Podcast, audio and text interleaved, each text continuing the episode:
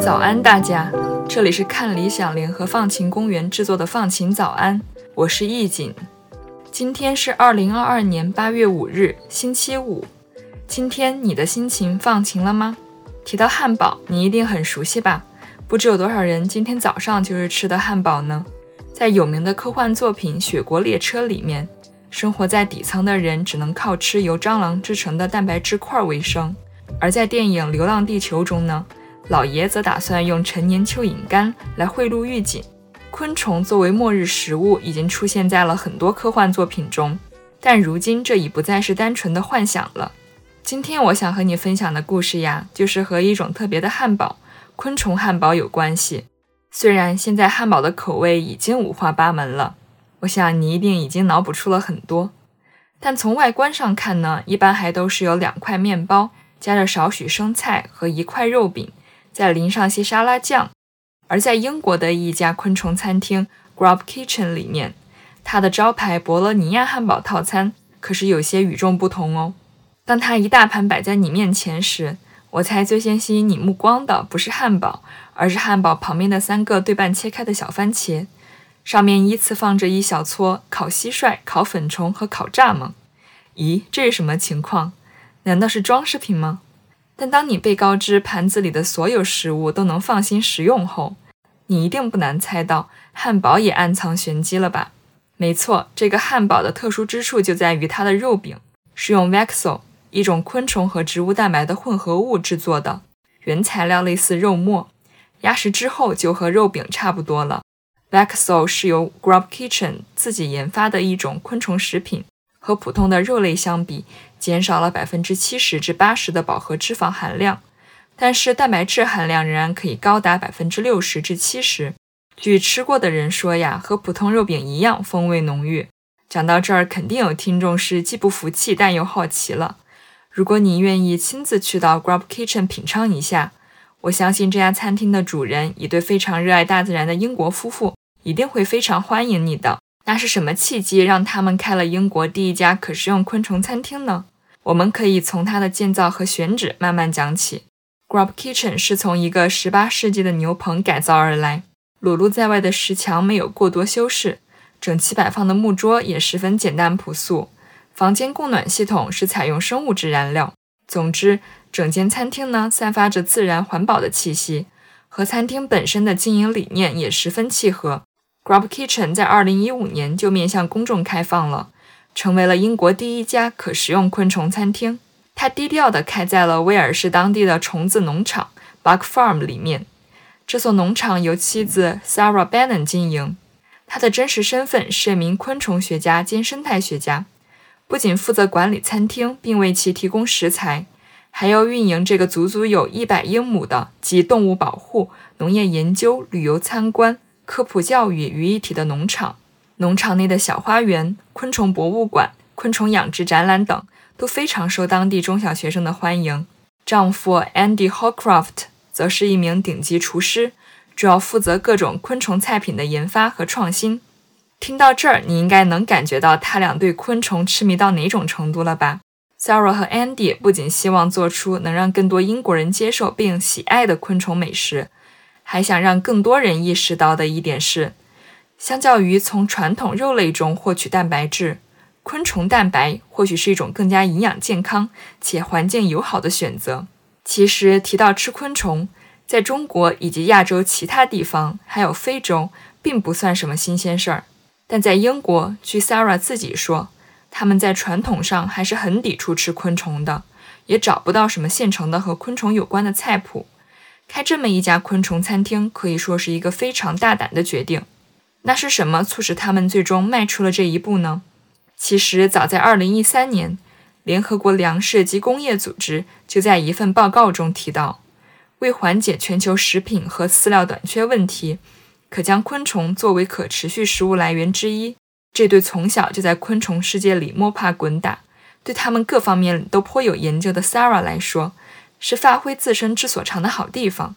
再加上她本身就致力于环境和动物保护事业，丈夫 Andy 又是个很棒的厨师，为什么不试一下呢？Sarah 曾提到，如果我们只依靠廉价的集中养殖的肉类来获取蛋白质，环境最终会付出巨大的代价。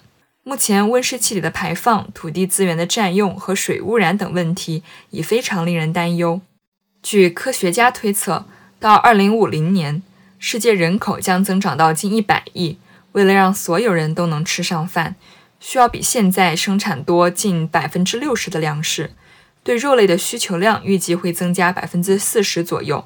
Sarah 和 Andy 觉得，如果我们不从现在起寻找一种更加可持续的蛋白质摄入方式，到那时将会面临更严重的威胁。他们还提到过有关动物福利的问题。如今采用集中养殖的农场主，为了使牲畜在更小的空间内长得更快，还要少生病，难以避免的会用到抗生素等其他化学药品。随之产生的药物滥用和耐药性等问题，已经引发了很多社会争论。而且，动物的基本需求在狭小的空间内也很难得到满足。在他们看来，这种传统的养殖方式虽然能快速获取大量廉价的动物蛋白，但却是建立在严重损害动物福利之上的。这时候，可能有人会问了：那多吃植物蛋白是不是就可以解决这些问题了呀？其实，这还是有一些问题存在的。从营养方面来看，植物不含血红素铁，许多重要营养物质的摄入也会受到影响，如碘和欧米伽三脂肪酸，尤其是阿尔法亚麻酸。这些营养物质对人体生理机能的正常运作不可或缺，所以你看，植物蛋白并不能成为完美的替代品。那说回 Sara，据她估算，用昆虫蛋白来替代是一个很划算的生产模式。比如在用水方面，生产一公斤集中养殖的牛肉大约需要两万两千升水，而生产一公斤昆虫蛋白只需要几升水。而且它们排放的甲烷等温室气体比牛少了百分之九十九，所需的养殖面积也只有牛的十分之一。另外，刚才我们不是说到动物福利吗？很多素食主义者其实是能接受饲养和烹饪昆虫的方式的。虽然也是集中喂养，但昆虫传播疾病的风险更小，而且它们中有不少就天生爱生活在一起。在烹饪前呢，则会先将它们放进冰箱，用低温诱导使其治愈。这是一种类似休眠的状态，之后再用沸水煮两到三分钟就可以了。这被认为呢是一种痛苦相对更少的处死方式。目前呢，已有超过三分之一的英国人认为，到二零二九年吃昆虫会成为一件自然而普遍的事。但他们觉得看到昆虫出现在食物里的恶心感还是很难被克服的。这也成了 Sarah 和 Andy 面临的挑战之一。那么？怎么能让更多人意识到昆虫的价值，愿意尝试，并且接受它们作为重要食物来源之一，而不仅仅是猎奇的小零食呢？接下来就让我们看看 Andy 是怎么做的吧。首先，开发不同风味。Andy 他把昆虫当做一个全新的风味储藏室，比如有着微妙的麦芽味和坚果香的蟋蟀，和加了麸皮的膨化大米口感类似的黄粉虫，以及味道比较有冲击力的黑蚂蚁等等。总之，Andy 靠着不断迸发的灵感和多次试错，开发了很多和英国常见食物相结合的昆虫食谱，都很受欢迎。除了我们开头提到的招牌汉堡，还有巧克力蟋蟀曲奇、昆虫咖喱、烤自然粉虫鹰嘴豆泥、粉虫卡布奇诺等等。如果你依然觉得吃昆虫是件很别扭的事儿，那就让 Sarah 再告诉你一些事实。其实我们日常会吃掉不少虫子。他发现，我们每人一年里吃掉的面包、蛋糕、意面等主食中，已经包含了大约五百克的昆虫。每一百克巧克力里面，也有多达六十块的昆虫碎片。如果这些偶然吃掉昆虫的情况不算在内，目前全世界也有超过二十亿人在故意吃昆虫。你一定听说过很多奇怪的菜谱或者料理，比如油炸蝗虫是泰国的日常美食。墨西哥红蚱蜢是南美洲最受欢迎的小吃，中国的昆虫美食就更加不计其数了，比如爆炒蚕蛹、禾虫蒸蛋、凉拌竹节虫等等，这个我们就不细说了。当然，除了研发美食和经营餐厅、农场之外呢，Sarah 和 Andy 还做了进一步尝试，那就是调查孩子们对食用昆虫的看法，让他们也能 get 到昆虫的美味。在2019年，他们邀请彭布罗克郡的学校里近两百名学生参与了试点研究项目，随后又与英国各地的三千名儿童开展了研讨会。在此之前，他们和一所大学以及威尔士食品中心合作，尝试了五十种菜谱，最终呈现给孩子们的呢是用开头提到过的昆虫和植物蛋白混合物 Vexo 做成的肉酱搭配意面，看不到什么具象的昆虫。整个调研和数据采集过程都是在专家的指导下进行的。最终调查结果显示，所有孩子都挺喜欢 Vexo 肉酱的。甚至有百分之七十一的学生说它比传统肉酱更美味。这个测试结果别看不错，但是开始之前还是有很大难度的，毕竟还是有一些思想上的障碍和观念上的差异的。孩子们还是没有那么容易接受昆虫入口。在真正品尝 Vexo 之前，只有百分之二十七的参与者表示会选择它作为学校午餐，但是在品尝之后，这个数字上升到了百分之五十六。当 Vexo 肉酱作为一个新选项加入到中学午餐菜单上时，有百分之六十吃肉午餐的学生选择了它。Sarah 和 Andy 还继续开展了校内研讨会，和学生们讨论了整个农业和粮食系统的可持续性问题。